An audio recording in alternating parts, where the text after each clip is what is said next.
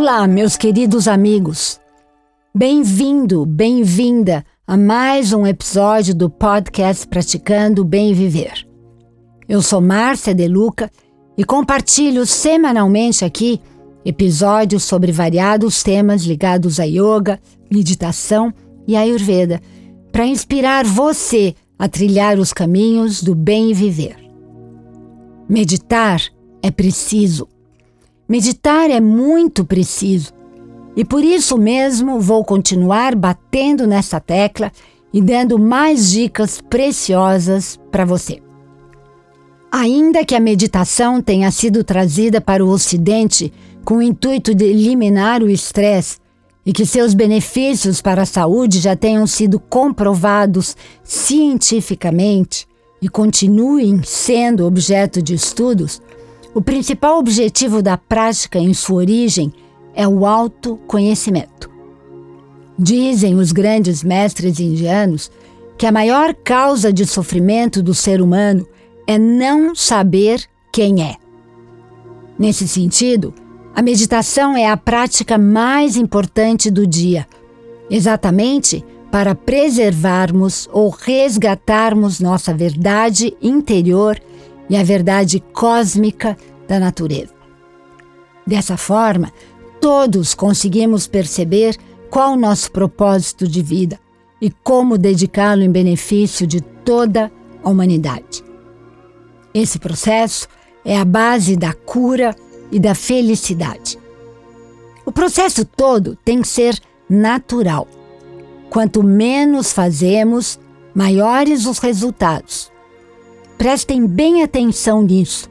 Quanto menos fazemos, maiores os resultados.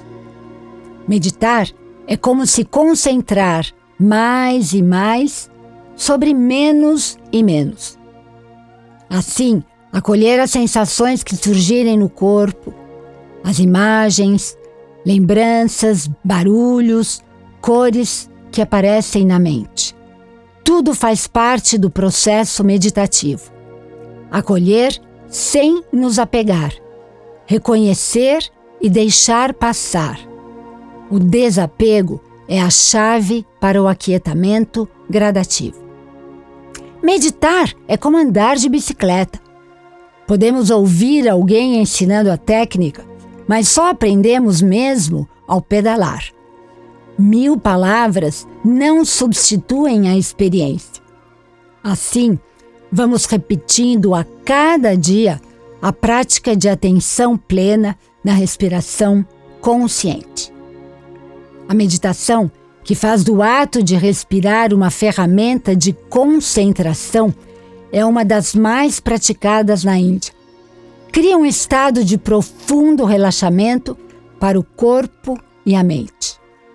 Quem quiser pode colocar uma música de fundo, como sons primordiais de chuva, mar, cachoeira, pássaros, etc.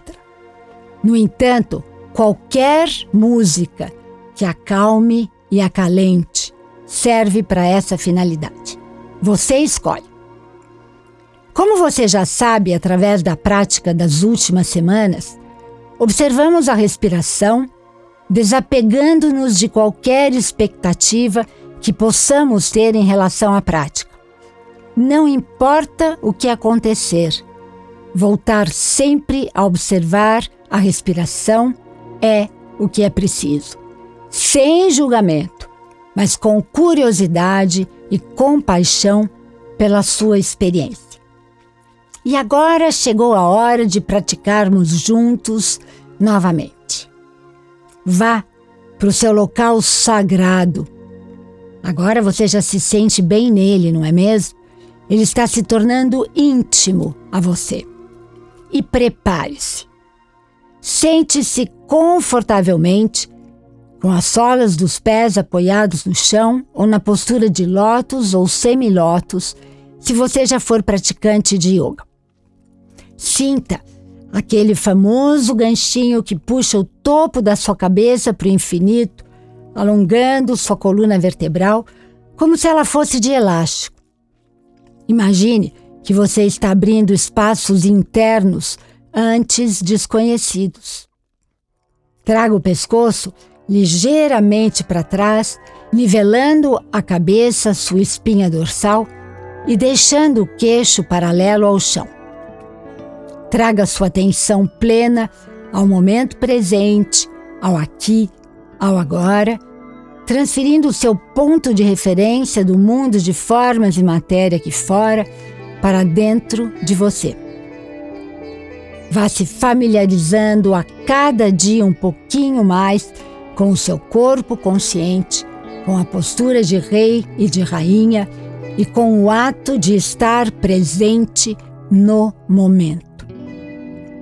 Comece também a focar atentamente na sua respiração. Observe o ar entrando e saindo em um fluxo natural e espontâneo. E como você já sabe, vamos conferir um ritmo de três tempos a essa prática. Pulmões vazios, inspirando. Um, dois, três. Pausa com os pulmões cheios. Mergulhe na pausa. Analise a pausa. Expirando. 3, 2, 1. Pausa com os pulmões vazios. Mergulhe na pausa e analise a pausa. Agora continue observando o ar entrando e saindo mantendo a postura de rei, de rainha no seu corpo consciente. E novamente, sem julgamento, mas com curiosidade e compaixão. Aliás, procure trazer para o seu dia a dia o corpo consciente, postura de rei, de rainha, a respiração consciente, profunda e o ato de não julgar pessoas, não julgar ações, não julgar os acontecimentos, trazendo sempre curiosidade e compaixão.